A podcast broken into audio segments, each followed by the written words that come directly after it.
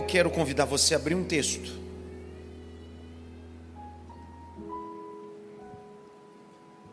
Carta de Paulo aos Gálatas, a Galácia do Sul. Carta de Paulo aos Gálatas.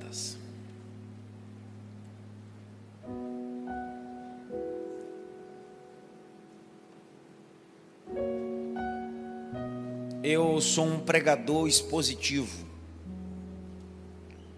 O que é um pregador expositivo?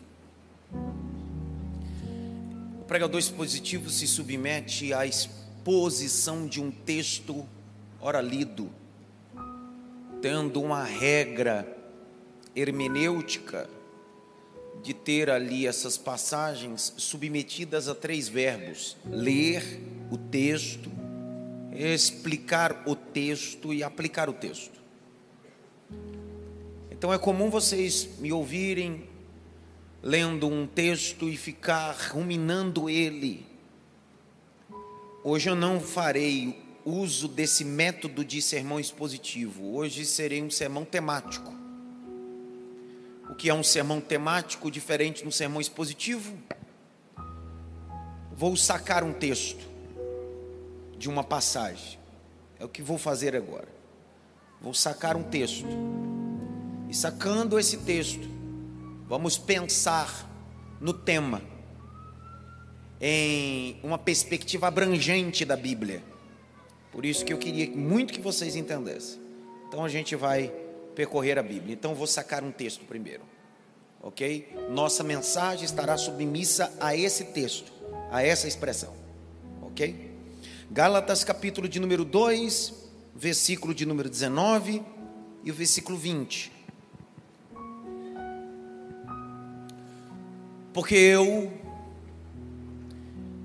mediante a própria lei, morri para a lei, a fim de viver para Deus. Estou crucificado com Cristo. Logo, já não sou eu que vive, mas Cristo vive em mim. E se viver que agora tenho na carne, vivo pela fé do Filho de Deus, que me amou e se entregou por mim. Levante as duas mãos para o em casa e no templo, o mais alto que você pode. Feche os dois olhos. Pelo menos por dez segundos. Só diga glória a Deus porque Ele nos amou. E nos amou até o fim. O castigo que nos traz a paz estava sobre ele, e pelas suas pisaduras fomos sarados pelo sangue de Jesus. Pelo sangue de Jesus, pelo sangue de Jesus, pelo sangue de Jesus.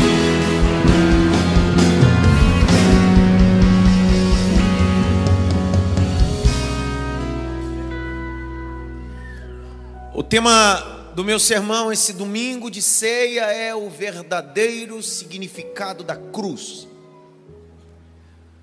O verdadeiro significado da cruz.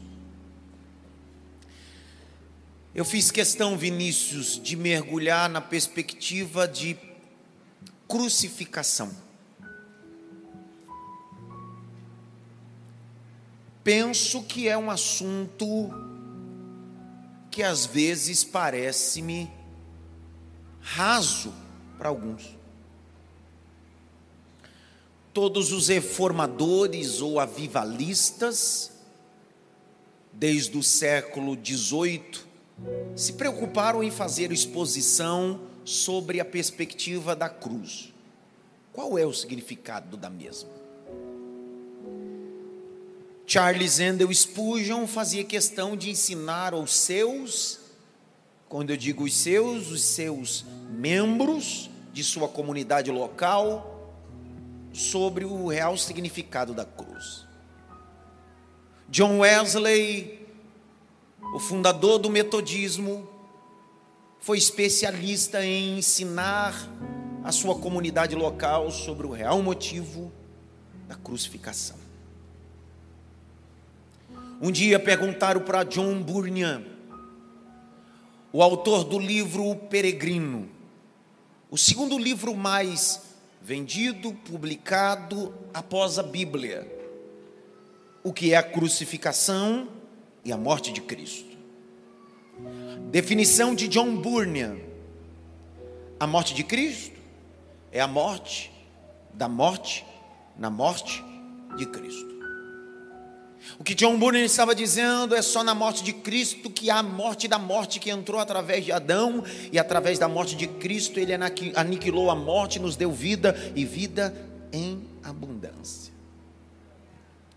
Me parece que às vezes conhecemos muito sobre o contexto ou preceito triunfalista de conquistar as coisas, mas estamos analfabetos sobre a cruz. Os estudiosos vão dizer que o apóstolo Paulo possivelmente escreveu essa carta aos irmãos da Galácia do Sul, na Macedônia. Alguns estudiosos vão dizer que é entre a terceira e quarta viagem missionária, ainda que alguns corroborem achando que Paulo só fez três viagens missionárias, mas fez a quarta. E essa quarta está no capítulo 27 de Atos dos Apóstolos, quando ele vai para Roma e acaba vivendo o naufrágio na ilha de Malta. Os irmãos da Galácia do Sul recebem uma vitamina sobre graça e crucificação. Até porque é só nessa carta que nós vamos encontrar Paulo descortinando, desembaratando o conceito judaico. Por quê? Havia se intrometido no meio da comunidade cristã alguns que diziam bem assim: precisamos conservar os pretextos judaicos. Alguns gritavam, diziam bem assim: Nós precisamos guardar ainda as festas judaicas, que eram sete. Precisamos guardar os cerimoniais judaicos. Um deles, a circuncisão. O que está em Atos capítulo 15, que alguns da seita dos fariseus estavam intrometidos no meio da igreja, dizendo: o negócio é o seguinte: se não circuncidar, não é salvo. Nós chamamos isso de galacionismo Galacionismo é quando alguém atribui a salvação a um cerimonial. Galacionismo é quando alguém atribui a salvação a um cerimonial judaico, entre outra coisa.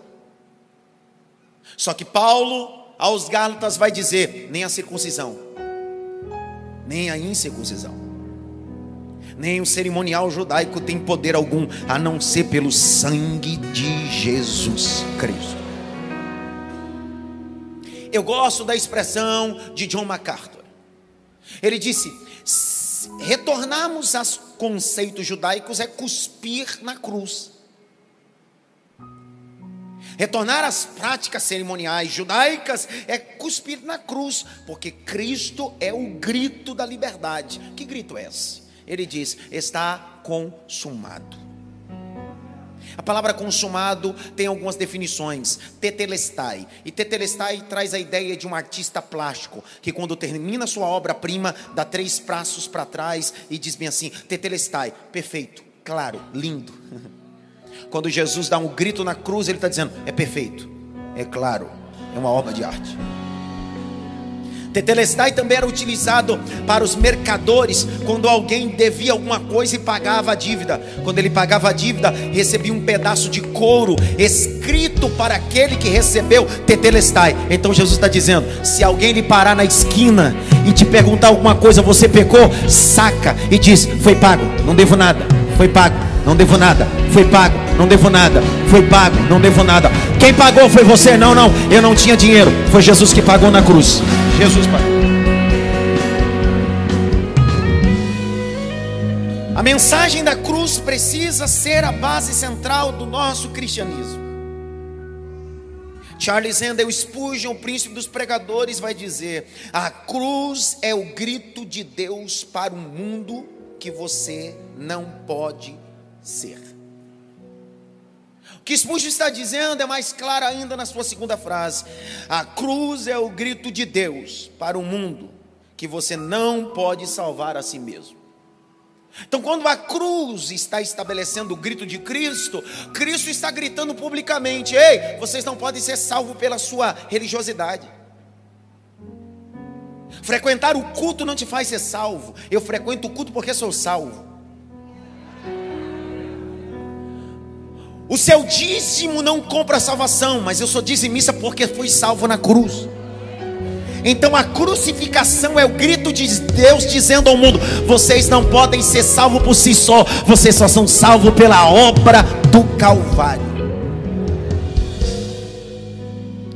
Charles Andrew Spurgeon vai dizer também: a cruz é o último argumento de Deus. A cruz é o quê? Ei, na perspectiva da argumentação, Spurgeon vai dizer bem assim: a cruz é o último argumento de Deus.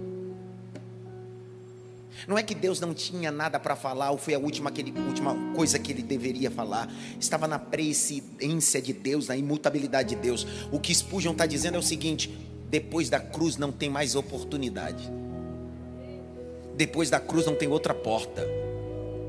Depois da cruz não tem outra oportunidade. Grite bem alto a cruz. Mais alto, a cruz é o último argumento de Deus. Eu gosto da expressão de John Stott, teólogo anglicano, londrino. Se a cruz não for o centro da nossa religião, a nossa religião não é a de Jesus Cristo. Se a cruz não for o centro da nossa religião, a nossa religião não é Cristo. Por que será? Quando Jesus foi crucificado às nove da manhã, naquele sábado, o texto diz que no dia não foi só ele, mas dois outros malfeitores, uma direita e outra esquerda. E Jesus estava onde? No centro. O centro da nossa vida, o centro da nossa mensagem é a cruz. Se nós não atemos sobre esse princípio, nossa pregação será vã, e nossa pregação só tem valia porque é através da cruz. Grite bem alto: cruz. Mais alto: cruz o grande evangelista, Billy Graham. Ganhou mais de 3 milhões de almas no mundo. Foi conselheiro de grandes presidentes, um dos homens mais brilhantes. Morreu aos 98 anos de idade, ele diz. A cruz, a cruz, a cruz, a cruz, a cruz, a cruz, a cruz, não é meramente um patrocínio mas sim um ato de matar você. O que Billy Graham está dizendo é o seguinte: a cruz não te patrocina para coisas, mas a cruz matou o seu velho homem. Então não utilize a expressão mística. Olha, a cruz ou o sinal da cruz, o sinal da cruz, né, o nome cruz não tem poder místico, mas toda vez que você olha a cruz, ela tem o poder de matar a tua carne, matar o teu eu, matar a tua soberba Grite bem alto, a cruz. Então, C.S. Lewis, um dos teólogos poéticos pós-modernos, vai dizer bem assim: a cruz não é um pódio, a cruz é um calvário. Por quê? Porque parece que ao longo do tempo o conceito de cruz se tornou um pódio. Parece que a gente está subindo para um pódio. Ei, ei, ei! A cruz continua sendo um ambiente do calvário, martírio. Se você acessa o cristianismo e ainda não foi morta a tua carne, significa que você só está numa religião, não está no cristianismo. A religião alimenta a sua carne, o cristianismo mata a sua carne. Você não der glória agora, você vai ver. Jesus olhou para os discípulos assim: Vocês querem me seguir? Alguns disseram: Queremos. O que é que o Senhor vai nos dar? Ele disse simples: Aquele que quiser vir após mim Negue-se a si mesmo. Tome a sua cruz. E let's go. Vem. O Evangelho não tem buquê de flores para você. O Evangelho não tem uma coroa. O Evangelho primeiro tem uma cruz, um Gólgota, para que o nome dele seja glorificado. Eu termino.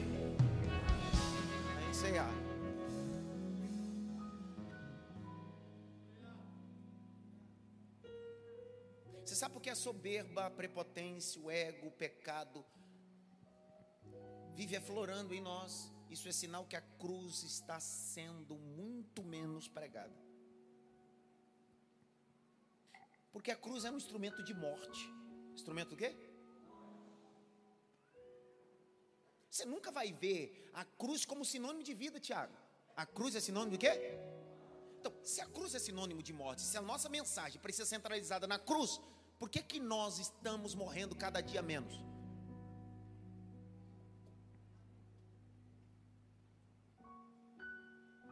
Frederic Nietzsche. Nietzsche dizia que o homem precisa ser o centro.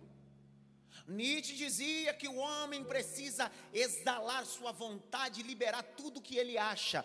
E isso foi transportado para o pseudo nosso cristianismo pós-moderno. Por quê? Um ambiente sem cruz não tem crescimento, tem inchaço.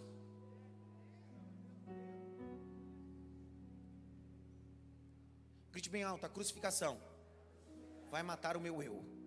Mais alto, a crucificação vai matar o meu eu. Grite bem alto: Senhor, mata o meu eu. Só que tem um detalhe. Jesus não disse: Você quer me seguir? Quero. Negue-se a si mesmo e tome a sua. Presta atenção. Jesus está propondo a via dolorosa. Viu o quê? Eu estive na via dolorosa por duas vezes. Você sabe quantos metros são a via dolorosa? 600 metros. 600 metros. Do local do pátio onde Jesus foi condenado até o Gólgota são 600 metros. Pouco ou muito? Pouco ou muito? Pouco ou muito? Agora dá para imaginar percorrer esse ambiente com parte da cruz nos ombros, chamado de patíbulo, que era a parte horizontal 22 quilos. Porque Jesus não levou a cruz toda, Jesus levou só a parte da cruz, chamado de patíbulo, a parte horizontal. A parte vertical pesava 68 quilos. Juntando os dois, dava 90 quilos.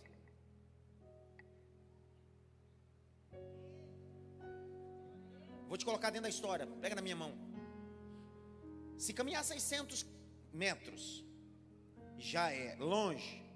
Imagine você ter sido preso na madrugada, de quinta para sexta, sem se alimentar, exposto a sofrimentos, a tortura, e literalmente sendo obrigado a levar parte de um madeiro de 22 quilos. Ele vai caminhando, desde o pátio onde ele foi condenado até as portas de Jerusalém.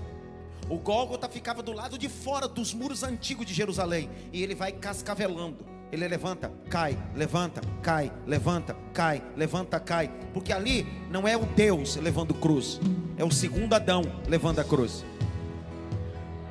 Ele vai cascavelando e 22 quilos parte de uma cruz que é horizontal. Você não entendeu nada. Ele não está levando parte vertical da cruz, porque o problema não é ele com Deus.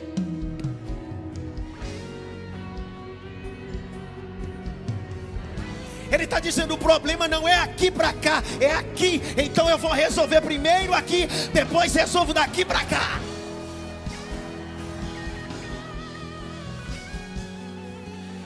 Vezes, às vezes a gente acha que Jesus veio só para resolver o problema entre Deus e os homens. Ele diz: não, não, não. Primeiro eu vou resolver os nossos problemas. Aquele que diz que ama a Deus e odeia o seu irmão. Se tu não consegue amar e suportar quem você vê, como é que você vai amar e suportar quem você não vê? Jesus está dizendo: estou te ensinando a suportar quem você vê. Resolva suas situações primeiro na horizontal e depois deixa aqui na vertical. Eu sou o Senhor. Ao contrário, né? Grite bem alto. Eu preciso. Desse jeito assim? Diga, eu preciso resolver os meus BOs horizontal. Horizontal ou vertical? A confundir tudo, horizontal com vertical.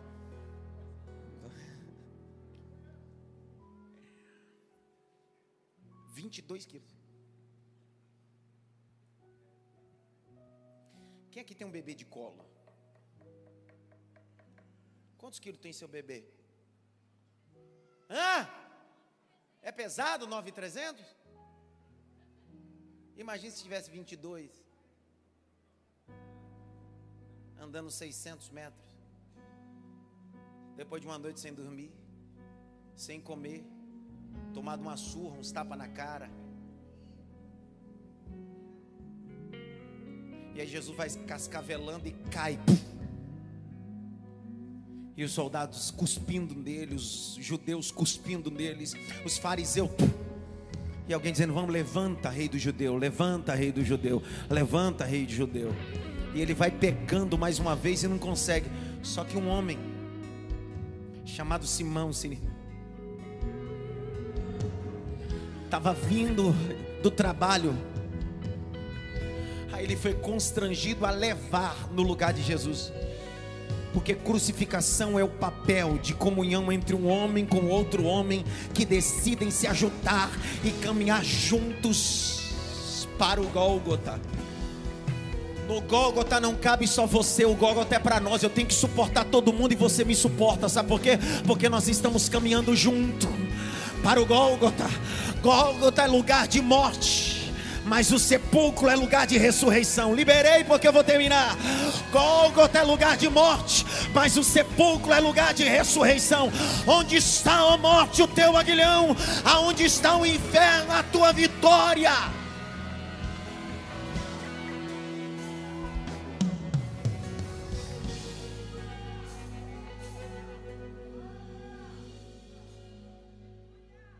Teceram uma coroa de espinhos. Desceram uma coroa de quê? Espinhos. Colocaram onde?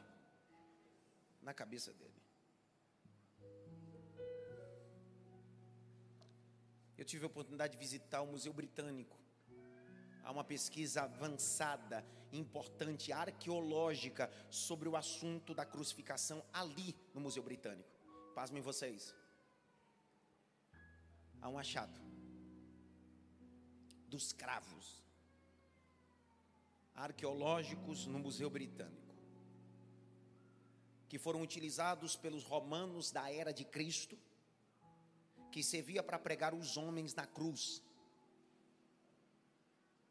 Você sabe quantos centímetros tinha aqueles cravos, aqueles pregos? 12 centímetros. É grande? Quantos centímetros? Vou tomar um gole. Vamos olhar minhas palavras. Quantos centímetros? Lucas 6, 11 12. E passou Jesus a noite toda orando. E de manhã chamou para si os seus discípulos. E no meio dos seus discípulos escolheu doze. Doze discípulos, doze tribos, doze apóstolos, doze portas. Tudo aquilo apontava para um princípio profético de Jesus. Ele estava dizendo: Vou carregar nos meus pés e nas minhas mãos todo o legado que outra hora estava sujo, mas agora vou purificar com meu sangue. Doze homens imperfeitos, doze tribos imperfeitas, doze portas imperfeitas, porque através das minhas mãos e dos meus pés Há uma pesquisa nesse museu que Jesus não foi pregado com cinco, mas só com três. Um na mão direita, outro na mão esquerda e um só com os dois pés. Se Jesus é o segundo Adão e o último, ele está ali para restaurar o homem. Restaurar o quê? E não dá para restaurar o homem se não for no corpo na alma e no espírito. Por isso que a gente ora em nome do Pai, do Filho e do Espírito Santo. Grite bem alto, a crucificação é a mensagem atual da igreja de Cristo. Grite bem alto. Número um, primeiro significado da crucificação é reconciliação.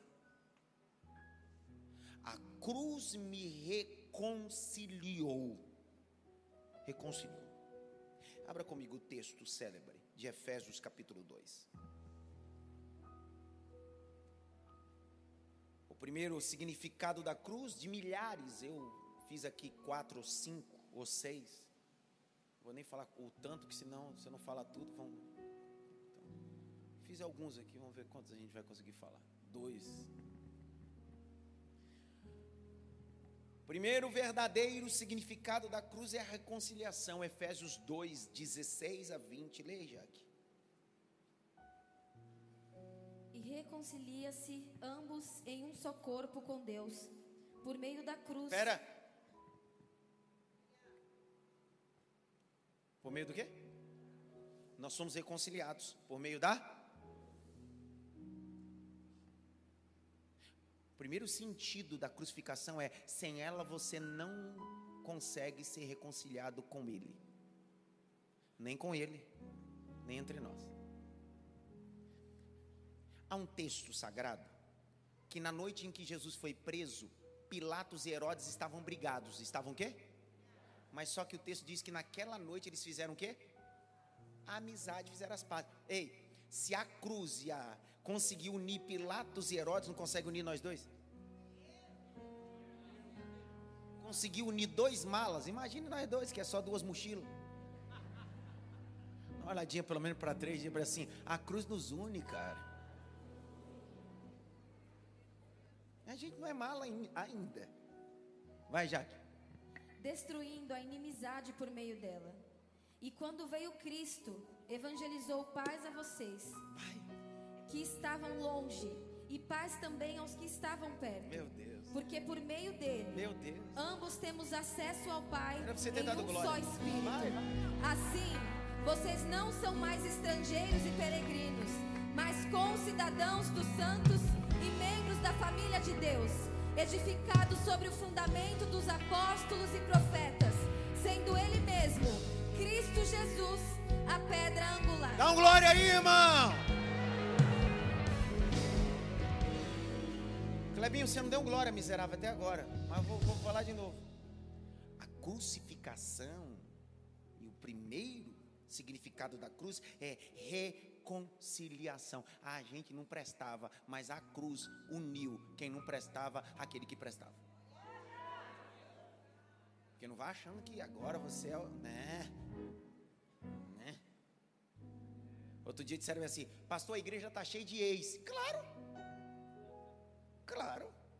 A cruz foi feita para reconciliar gente que não prestava.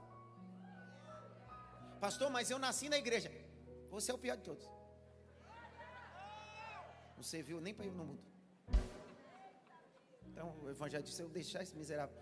E lá nem vai voltar nunca mais, então. Deixa esse miserável na igreja. Grite bem alto: reconciliação. Mais alto: reconciliação. Só que a pergunta é: ah, o que é que nos fez ter essa ruptura com o Pai? Os nossos pecados. Grite bem alto: pecados. Mais alto: pecados. Isaías, abre Isaías. Isaías 59, 2. Isaías 59, 2. Vai, Jaque. Mas as iniquidades de vocês fazem separação entre vocês e o seu Deus. E os pecados que vocês cometem o levam a esconder o seu rosto de vocês para não ouvir os seus pedidos. Romanos 3, 23 agora. Lê aí, vai. Romanos 3, 23. Pastor, mas é, é- é- tem que abrir a Bíblia? Claro. Como é que vai escutar a palavra se você não abrir a Bíblia? Vai. Pois todos pecaram e carecem da glória de Deus. Agora olhe para cá, olha para cá, olha para cá. A cruz, primeiro significado, o motivo real da cruz, ela nos reconcilia com quem? Com o Pai. Que bem alto, Pai! Não, faz de Pai! Então quando a gente olha para a cruz e diz assim, cara, a gente estava mal, mas agora a gente está reconciliado nele. Ha- Havia um abismo entre eu e ele, mas Cristo nos uniu. Quem, quem aqui já viu aqueles filmes, filmes norte-americanos? Filmes norte-americanos. Filme norte-americano sempre tem um porão e um sótão. Sim ou não? É engraçado aqueles filmes, porque nos porões a pessoa começa a ouvir um barulho no porão e o idiota vai lá descer sozinho. É só no filme mesmo, porque eu não desceria nunca. Mas o porão é um ambiente que para você ter acesso, você precisa descer uma escada, sim ou não? Só que o sótão, você está andando assim, ó, e tem um corredor, de repente o cara mete a mão aqui, ó, e desce uma escada. E aí na escada, que é a mesma escada que tem no só no porão, só que a escada do porão serve para descer, a do sótão serve para subir. Você não der glória agora? Falso miserável, não deu glória até agora, presta atenção. Quando o homem pecou, quando o homem pecou, Deus havia descido uma escada do sótão. Adão subia nessa escada, tinha acesso com Deus, Deus descia nessa escada, se relacionava com Adão no jardim. Na virada do dia, Deus descia a escada e começava indo descendo devagar. Aonde o senhor vai, eterno? Eu vou no jardim conversar com meu amigo Adão. Vou bater um papo com ele hoje. Só que quando o homem pecou, o eterno subiu e puxou a escada e disse: Agora já era. Agora já era. Aí um dia Deus disse: Eu vou mostrar para vocês que daqui a um tempo eu vou dar uma nova oportunidade para vocês e essa escada vai descer de novo e vai ligar vocês a Como é que o senhor vai fazer isso? É simples. Eu sou Deus de Abraão, Deus de aliança. Sou Deus de Isaac, Deus que cumpre a aliança, mas também sou Deus de Jacó. Gente trabalhada, gente usurpadora, gente que tem conflito, mas quando se posiciona a escada desce e eu chamo. Você não der glória agora, você vai ver. A Bíblia diz que Jacó, Wagner, você não deu glória até agora. A Bíblia diz que Jacó saiu de casa fugido. Quando ele está indo para a casa de Labão, ele olha uma pedra, usa como travesseiro, e de noite tem um sonho. Ah, põe na tela aí, vai. Gênesis 28, 10. A Bíblia diz: E ele tomou uma pedra como travesseiro. Leia, que vai. Jacó partiu de Berseba e seguiu para Arã. Quando chegou a certo lugar, ali passou a noite, porque o sol já se havia posto. Pegou uma das pedras do lugar, fez dela o seu travesseiro e se deitou ali mesmo para dormir. E sonhou: eis que estava posta na terra uma escada cujo topo atingia ao céu, e os anjos de Deus subiam e desciam por ela. Vai. E eis que o Senhor estava perto dele e lhe disse: Eu sou o Senhor, Deus de Abraão,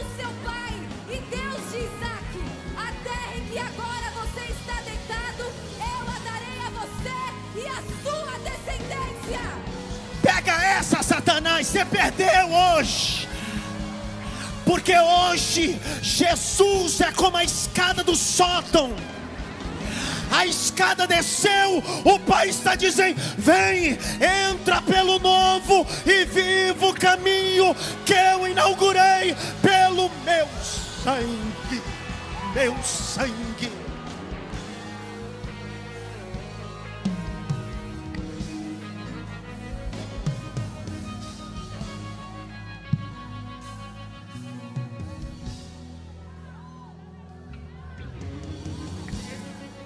Jacó acordou, achou que aquilo era real. Júnior, quando ele acordou, ele disse: não era real, era só um sonho. Mas sonhar é pisar no futuro. Sonhar é pisar no futuro. Quando ele acorda, ele disse: era só um sonho, tá tranquilo. Hoje é sonho, mas a minha geração vai pisar nesse futuro. Ele pega azeite, Miller, era você ter dado glória também. Coloca sobre a pedra e faz um altar ao Senhor. Diz assim: Este lugar não é outro lugar, senão Betel, casa de Deus. Passou Jacó, passou José, passou os profetas. Aparece João Batista, e João Batista começa a pregar no deserto: Eis que é chegado o reino de Quem está ouvindo João Batista não sabe o que ele está dizendo, mas o que ele está falando é da escada de Jacó, que nos reconciliou com o Pai. Abre comigo, por favor, João, capítulo 1, verso 51. Jesus é essa escada aonde os anjos vão subir e descer. Ele nos reconciliou. Leia aí, Jaqueline.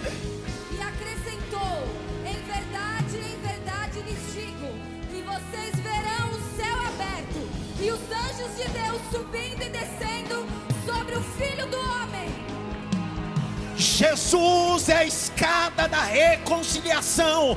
A cruz é o sentido da reconciliação. Pastor, mas eu pequei. O sangue de Jesus é maior do que seu pecado. Pastor, eu menti. O sangue de Jesus é maior do que a sua mentira. Pastor, mas eu traí. O sangue de Jesus é maior do que a sua infidelidade. Aonde abundou o pecado, superabundou.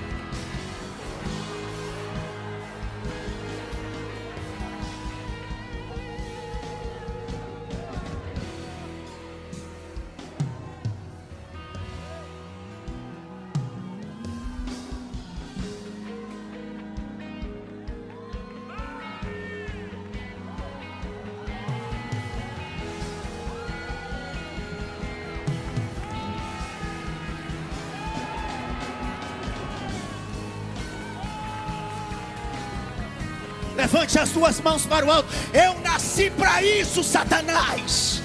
Eu nasci para anunciar o reino de Jesus. Eu nasci para pregar o evangelho aos pecadores, aos que precisam da graça. Jesus te chamou das trevas para a luz.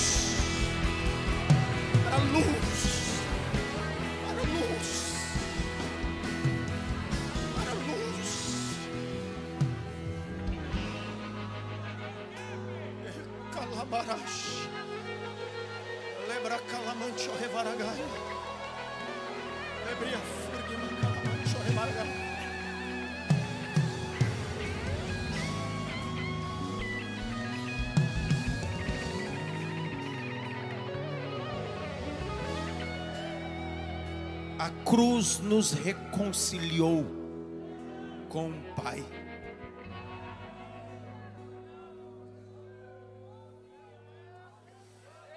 A cruz nos reconciliou com o Pai. A cruz nos reconciliou com o Pai.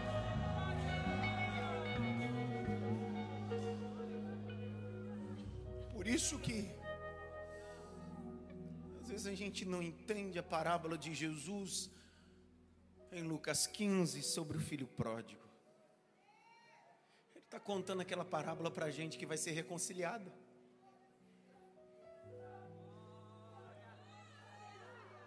Aquela parábola não é para perfeito, aquela palavra é para mim. Não é para legalista, não é para hipócrita, aquela parábola é para pecador como eu, como você.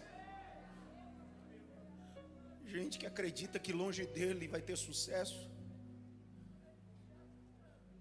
Mas uma hora a gente cai na real. Entende que o nosso lugar não é no chiqueiro. Charles Ender Spurgeon diz: as ovelhas podem cair no chiqueiro, mas só os porcos vão rolar nela. O que Spurgeon está dizendo é: posso até cair no chiqueiro, mas eu sou ovelha, não sou porco, meu lugar não é aqui. Para onde você vai, filho pródigo? Eu vou para o aprisco, meu lugar é na casa do pai. Ele vai voltando. Ele vai voltando, o pai vai ao encontro dele. Dá um abraço nele. Beija ele. E grita bem alto que estava morto. Ressuscitou. Que estava perdido foi achado. Trazei roupas novas, trazei sandália, trazei um anel, mas agora você não der glória, você vai ver. O pai grita do lado de fora diz assim: Não existe acesso à casa se não tiver justificação. E sem derramamento de sangue não há justificação. o pai grita e diz assim: prepara o, o bezerro cevado. Por quê? Porque hoje alguém morre para esse entrar. Vou de novo, o pai grita: mata os bezerros cevados, porque o filho só vai voltar para casa se alguém morrer. Por isso que Jesus na cruz disse: vocês são o filho pródigo, e para vocês voltarem para casa, eu preciso morrer. Eu sou o bezerro cevado, volta para casa.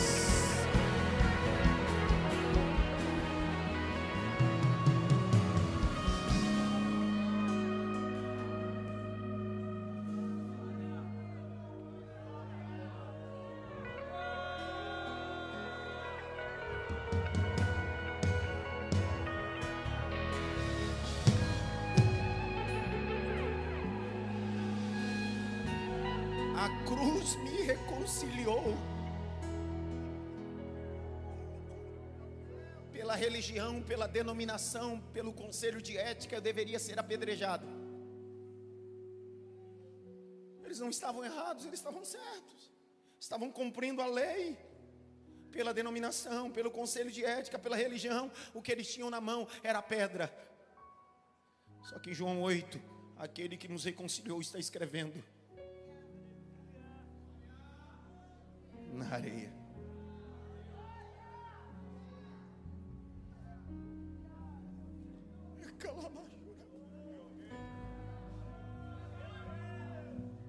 Aquele dia poderia ser o último dia daquela mulher adúltera, mas aquele que nos reconciliou nos deu uma nova oportunidade. Eu sei que você tem vontade de ser profeta, mas a gente no máximo é aquela mulher adúltera. Mas o bom de tudo é que ele está escrevendo na areia. Grite bem alto, escrevendo na areia. Mais alto, escrevendo na areia. Dá uma olhadinha pelo menos para três, assim Jesus está escrevendo na areia. Pelo menos em três, Jesus está escrevendo na areia. Jesus está escrevendo na areia.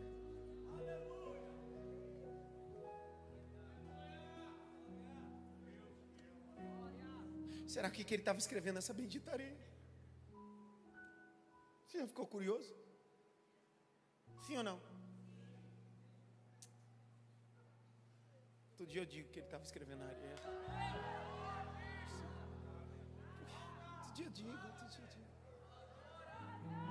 Ó, olha para aqui no meu, estão verdes, os olhos estão verdes agora. Todos os religiosos com pedra na mão. A mulher adúltera no meio. Jesus estava escrevendo? Ele não estava escrevendo os pecados da mulher. Ele estava escrevendo os pecados daqueles que estavam com pedra na mão. Porque enquanto eles estão com pedra na mão, Jesus está dizendo: aquele que não tiver pecado, atira a primeira pedra. Eles vão olhando para o chão e Jesus vai escrevendo o pecado particular de cada um. Porque a diferença daquela mulher para aqueles que estavam com a pedra é que o pecado dela ficou público, o deles ainda está oculto. Todo hipócrita gosta de denunciar aquele que já está na luz, mas deixa de acusar aquilo que está no obscuro da sua alma. O que distinguia a mulher adúltera daqueles hipócritas é que o dela foi pego em adultério. Eles ainda estão escapando. Só que Jesus está escrevendo na areia. Eu sei o que você fez. Olha isso aqui. Pastor, como é que o senhor sabe disso? Jeremias 17, 13. Olha o que Jesus escreveu na areia lá. Jeremias 17, 13. Abre aí.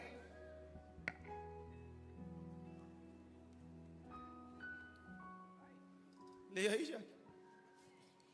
Ó Senhor, esperança de Israel, todos aqueles que te abandonam serão envergonhados. O nome dos que se afastam de ti será escrito no chão, porque abandonam o Senhor, a fonte das águas vivas.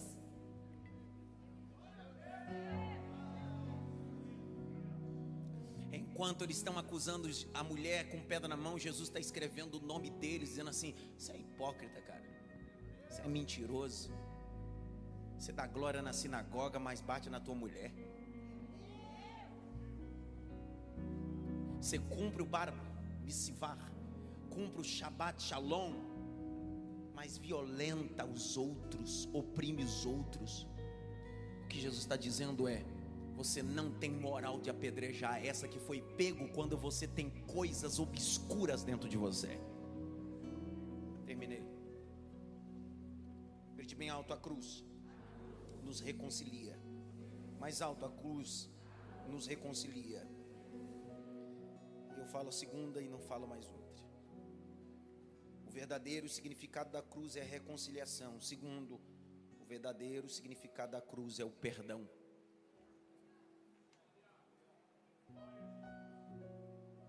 Perdão é dívida paga, irmão. Perdão é dívida paga. Tem bancários aqui em nosso meio? Bancários. bancários. Sérgio, você que é bancário, me confirma essa informação para que eu não possa cometer erro. Quando a pessoa tem uma dívida em uma instituição bancária, por muito tempo, uma dívida grande, e de repente essa, essa instituição bancária faz uma promoção de pagamento e essa pessoa faz o pagamento. Essa pessoa pode acessar todos os créditos que dantes tinha direito, sim ou não? Mesmo ela pagando, ela fica com restrições internas, sim ou não? Porque na verdade ela nunca pagou a dívida.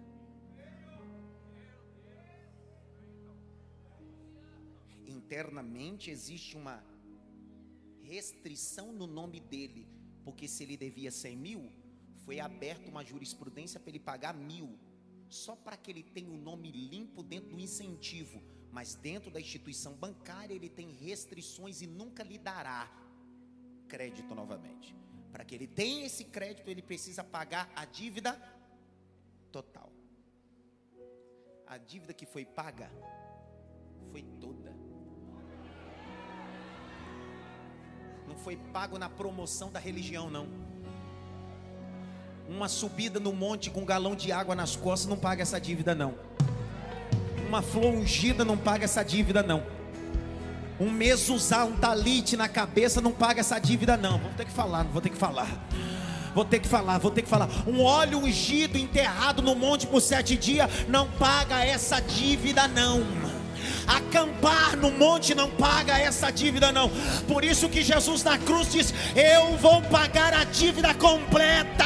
E se quiser colocar juros, pode colocar, mas o meu sangue é suficiente para pagar toda a dívida. Perdão.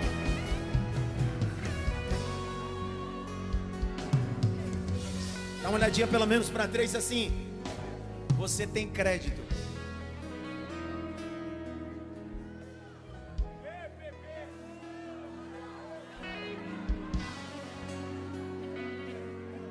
Crédito.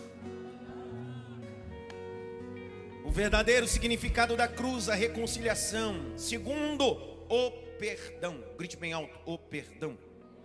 Colossenses capítulo 2, verso 14. Eu terminei. 2,14. Leia, Jaque. cancelando o escrito de dívida que era contra nós que constava de ordenanças, o qual nos era prejudicial, removeu inteiramente. Opa! Parcelou? Teve desconto? Foi tudo.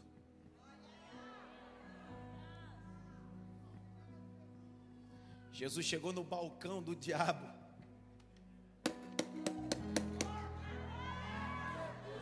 Imprime boleto. O diabo disse: Boleto de quem? Pode imprimir o boleto de Adão até agora. Mas quem é o Senhor? Aquele que Isaías profetizou. Aquele que ele disse que eu seria Emanuel, Deus conosco.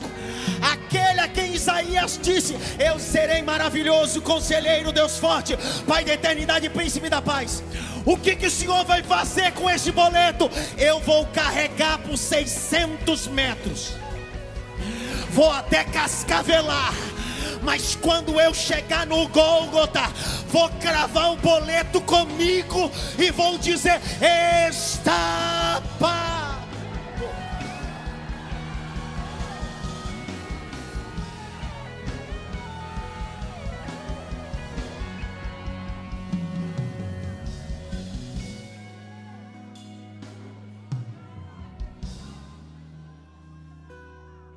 Paga onde? Paga onde? Paga onde? Tá pago. Devo nada. Devo nada. Não me cobre, ele já pagou. Não me cobre, ele pagou tudo. Por quê? Colossenses 1:20, Jaque. Leia aí bem alto. Choragará. E que, havendo feito a paz pelo sangue da sua cruz, por meio dele, reconcilia-se consigo mesmo todas as coisas, quer sobre a terra, quer nos céus. Não, não, Jaque, lê de novo, pelo amor de Deus, não é possível. E que, havendo feito a paz pelo sangue da sua cruz, por meio dele, reconcilia-se consigo mesmo todas as coisas, quer sobre a terra, quer nos céus. Eu prometo que ela vai ler um versículo. Se você for entendendo, você dá glória. Se não entender, dá glória também para disfarçar, para não ficar aquela coisa, "Ah, não entendeu nada. Então você vai, oh glória. Mas eu estou dizendo para você que há um sentido na cruz.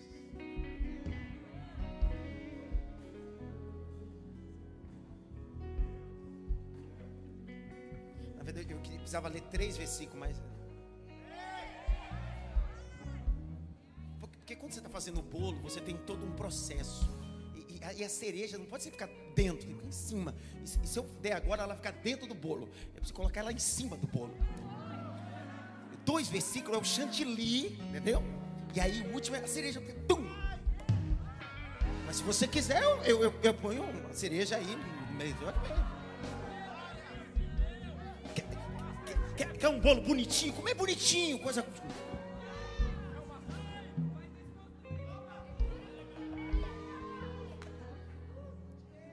Sudier, tem que ser estilo Sandra Maia, coisas assim, entendeu? Um bolo. Ó, pega, pega aqui. Dani, tem que ser um bolo chique, tem um cerejinho sem pesa, não. Quando Jesus foi crucificado, ele assumiu as maledicências que eu tinha. Era tudo minha, ele pegou sobre ele. Só que a crucificação não era uma atitude romana, foi maximizada pelos romanos. Só que na Mesopotâmia antiga já realizava a crucificação. Os egípcios realizavam a crucificação. Em Roma foi só utilizado como mecanismo como os outros já utilizavam. Até dentro do costume mosaico, a crucificação era utilizada. Abre comigo Deuteronômio, por favor. Capítulo 21, verso 22 a 23.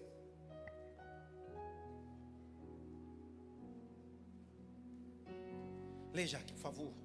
Se alguém tiver cometido um pecado que é passível da pena de morte e tiver sido morto, e vocês o pendurarem no madeiro, Meu Deus. o seu cadáver não deve permanecer no madeiro durante a noite. É preciso sepultá-lo no mesmo dia.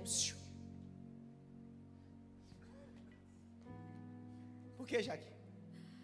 Pois o que for pendurado no madeiro é maldito de Deus. É? Que é pendurado no madeiro é o quê? Jesus é maldito de Deus, não por causa dele, porque o maldito da história era eu. Pilatos olhou e disse assim: não tem nenhum defeito nele. Herodes disse: não tem nenhum defeito nele. Nele não, mas em nós. Se eu der glória agora, Rivica, eu desço aí te pego. No dia que Jesus foi escolhido para morrer, era Pessar. Só que na semana da Pessar poderia soltar alguém. Havia um Barrabás e havia Jesus. O Barrabás já era um indivíduo delinquente conhecido por seus furtos e banalização dentro de Jerusalém. Jesus, um carpinteiro que pregava, libertava. Olhando na perspectiva tranquila, quem deveria ser liberto? Jesus, Barrabás. Só que pasmem vocês. É colocado em escolha e o povo grita: Quem vocês querem que solte? Barrabás ou Jesus? E o povo solta Barrabás, crucifica Jesus. solta Barrabás, crucifica Jesus. O delinquente foi solto. O que não tinha pecado foi crucificado. Sabe o que significa Barrabás em hebraico? Filho do Pai. O povo gritou: Solta o filho do Pai! Porque no final das contas, quem somos na história é o Barrabás, cheio de pecado, maldito. Só que Jesus se fez maldito por nós. Imagino o Barrabás chegando em casa e a mulher dele dizendo bem assim: Quase você morreu, tinha tudo para você morrer. Mas ele disse: Eu era o culpado, mas hoje morreu o inocente no meu lugar. Grite bem alto: Jesus é a libertação do Barrabás. Mais alto: Jesus é a libertação do Barrabás. Por isso que o apóstolo Paulo vai fazer alusão sobre essa perspectiva. Abra comigo Gálatas 3:13. Abra aí. Gálatas 3:13.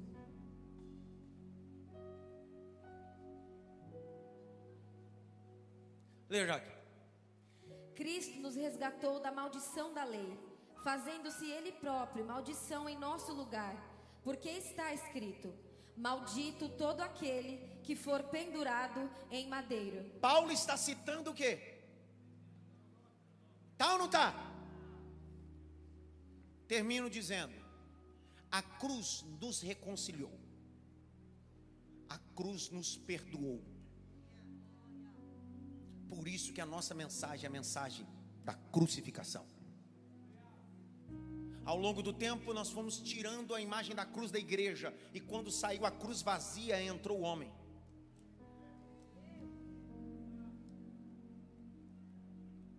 As igrejas antigas, protestantes, preservavam nos vitrais cruz vazia, preservavam atrás do pregador cruz vazia. Ao longo do tempo, a cruz vazia foi saindo, tomou espaço para tudo.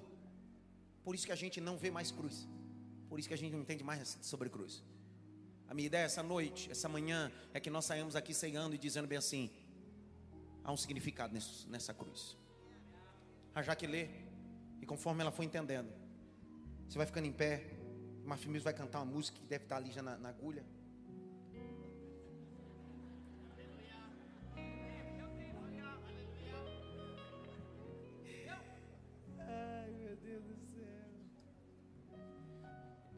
Jesus foi crucificado às nove da manhã, morreu às três da tarde. Das três às seis era o tempo para tirar o corpo dele e colocar no sepulcro. Foi feito por Nicodemo e José de Arimateia. Das sexta às seis da tarde até domingo seis da manhã não houve nada, nenhum barulho, mas domingo seis da manhã. A Beatriz abriu o culto dizendo sobre as mulheres que foram ao sepulcro domingo de manhã. A Jéssica Augusto citou novamente o texto do domingo de manhã. Eu vou terminar citando o texto também. Elas acordam de manhã e vão comprar perfume, estão indo para perfumar o corpo de Jesus. Só que quando elas chegam lá, a pedra está removida, Jesus já havia ressuscitado. O anjo está sentado sobre a pedra e grita: A quem procurai dentre os mortos aquele que já ressuscitou? Quando Maria Madalena olha o anjo, ela se vira. Quando ela se vira, dá de cara com Jesus, mas ela não reconhece Jesus. Ela reconhece, ela confunde Jesus com o jardineiro. Ela diz: "Onde você colocou o corpo do meu mestre?" E ela dá as costas. Quando ela dá as costas, Jesus abre a boca, porque agora o corpo dele não é martirizado, o corpo dele está glorificado. E ele abre a boca e diz assim: "Maria Madalena" quando a voz dele sai, entra pelos tímpanos daquela mulher, chega até o córtex cerebral, desce para o coração e ela identifica, ela diz: Não é a voz de qualquer um, é a voz do meu pastor, Aboni,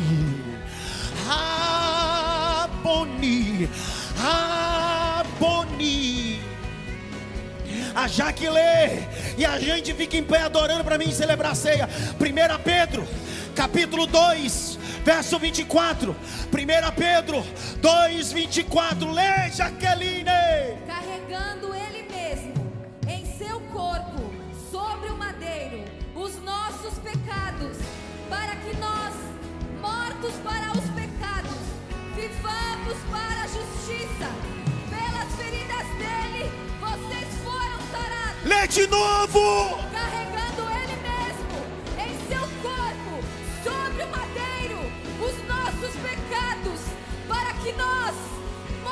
Para os pecados, vivamos para a justiça. Pelas feridas dele, vocês foram sarados. Será que tem alguém que pode levantar as suas mãos? Será que tem alguém que pode celebrar mais do que um gol? Mais do que a, passagem de qualquer coisa? Será que tem alguém que pode celebrar dando glória em lágrima? Uramaia. Lebre a faço de calabarachão da Arabácia. Onde está, ó morte, o teu aguilhão? Ele foi julgado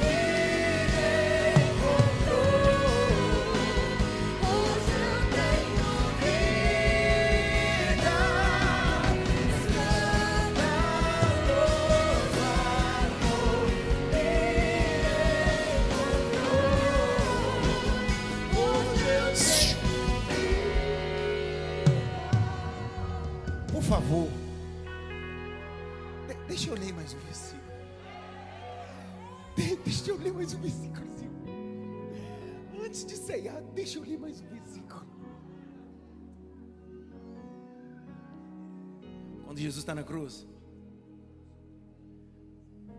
a cruz tem um sentido de glória. Antes da cruz não tem glória, mas depois da cruz, até quem não queria dar glória é obrigado a dar. E dois, a cruz é um espetáculo. Já foi no, no espetáculo da Broadway? Nem eu. Já foi na apresentação do Circo de Solé? Nem eu. Mas você já foi naquele espetáculo, naquele cirquinho miserável do bairro. Aquele você já foi. Pelo menos naquele você já foi algum dia. Uma pipoquinha, o mesmo palhaço que apresenta é o mesmo que vende a pipoca. Você já foi, já fui. Espetáculo. Tem um palco. Tem uma cortina. Enquanto o espetáculo não começa, a cortina está. Só que o espetáculo só começa quando a cortina se abre.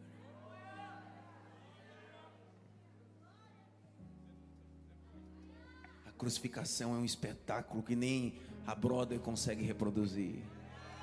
Nem um circo de Solé consegue reproduzir. Mel Gibson, ih, coitado.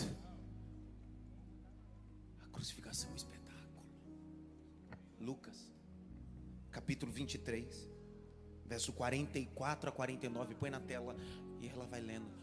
Vai, Jaque, vai, vai. Já era quase meio-dia, e escurecendo-se o sol, houve trevas sobre toda a terra, até as três horas da tarde. E o véu do santuário se rasgou pelo meio. Então Para. Não é um espetáculo, Adão? Se é um espetáculo, o véu tem que se abrir. Se é um espetáculo, as cortinas precisam ser abertas.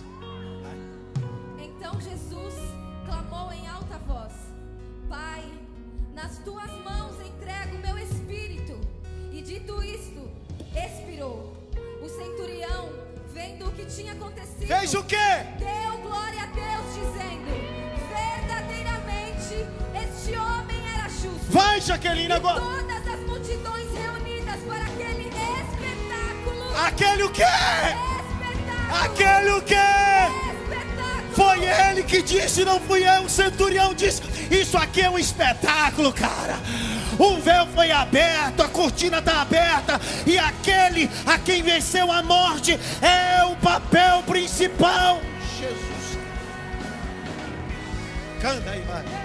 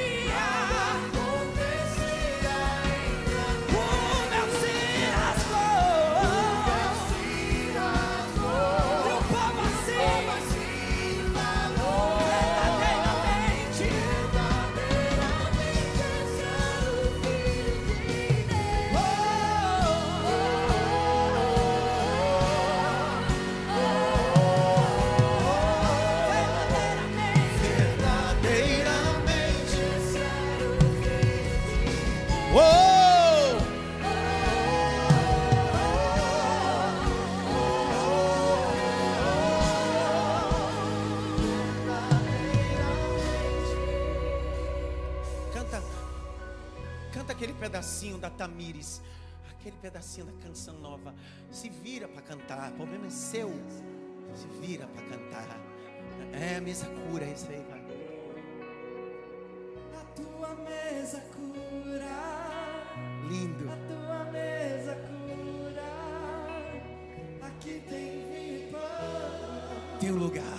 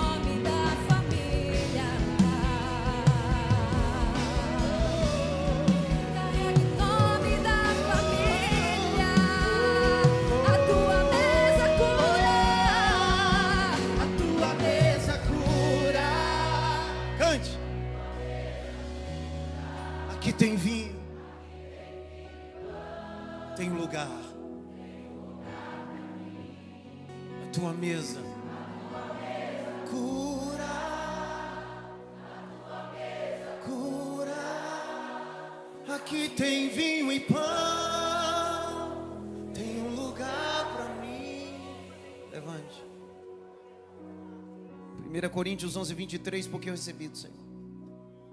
O que também vos ensinou. Jesus, na noite que foi traído, tomou o pão. Tendo dado graça, partiu e disse: Tomai e comei. Este é o meu corpo. Fazei isso em memória de mim. Participai.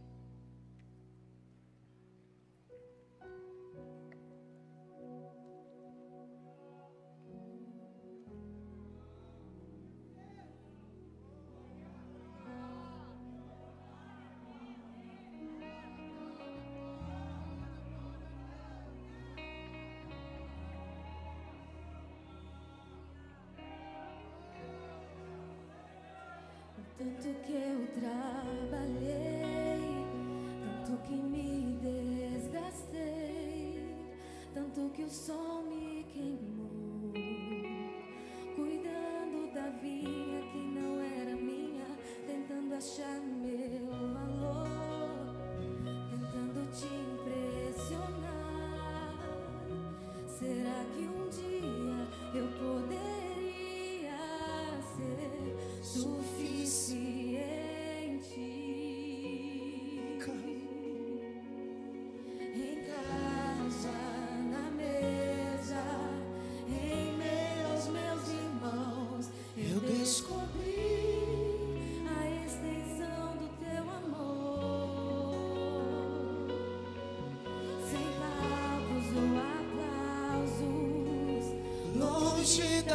multidões, eu descobri que sou aceito por ti. Carrego o nome da família. Semelhantemente, depois de Cear, tomou o cálice, dizendo: Esse cálice é o Novo Testamento no meu sangue, fazer isso em memória de mim. A crucificação, o seu maior sentido é me reconectar e me perdoar. A dívida foi paga sem desconto, pagou tudo total. Participai todos. Dobre os seus joelhos, agradecendo a Deus pelo mês de agosto e entregando o mês de setembro no altar do Senhor.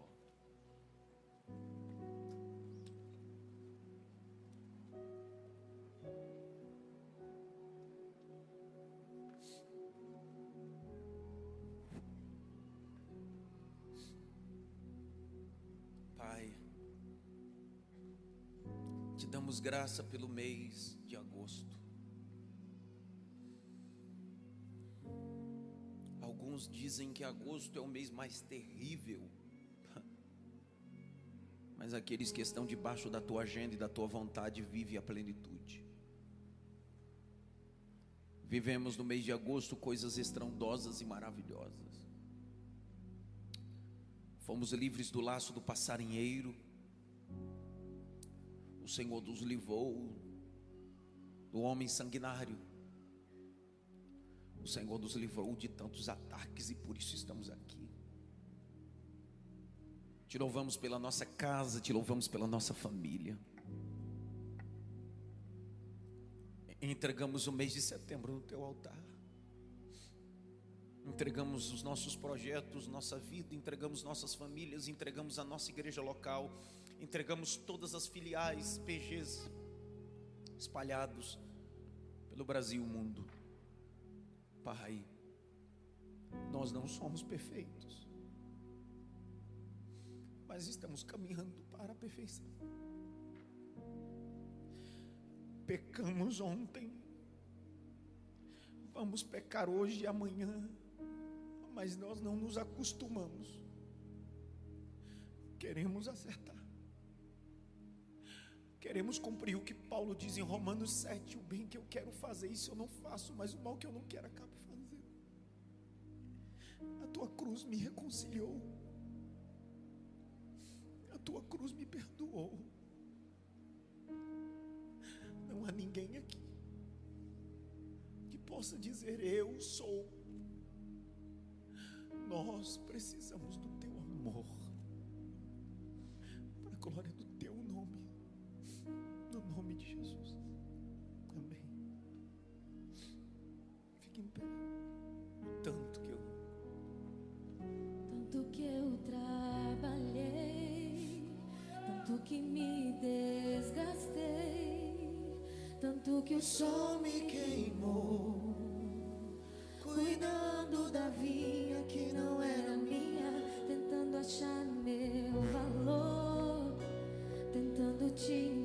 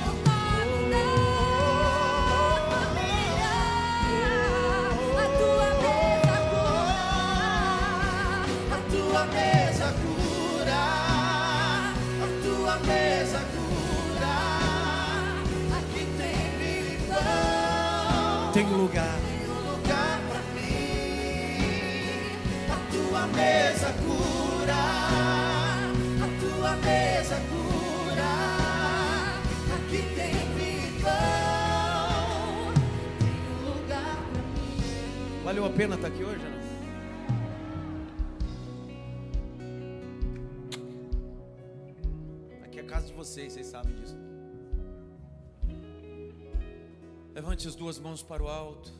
Terça-feira eu te espero aqui. Eu vou falar sobre a praga das moscas. Então traz baigon. Tem baigon ainda? Praga das moscas. Você vai descobrir que tem muita amizade na sua vida que é mosca.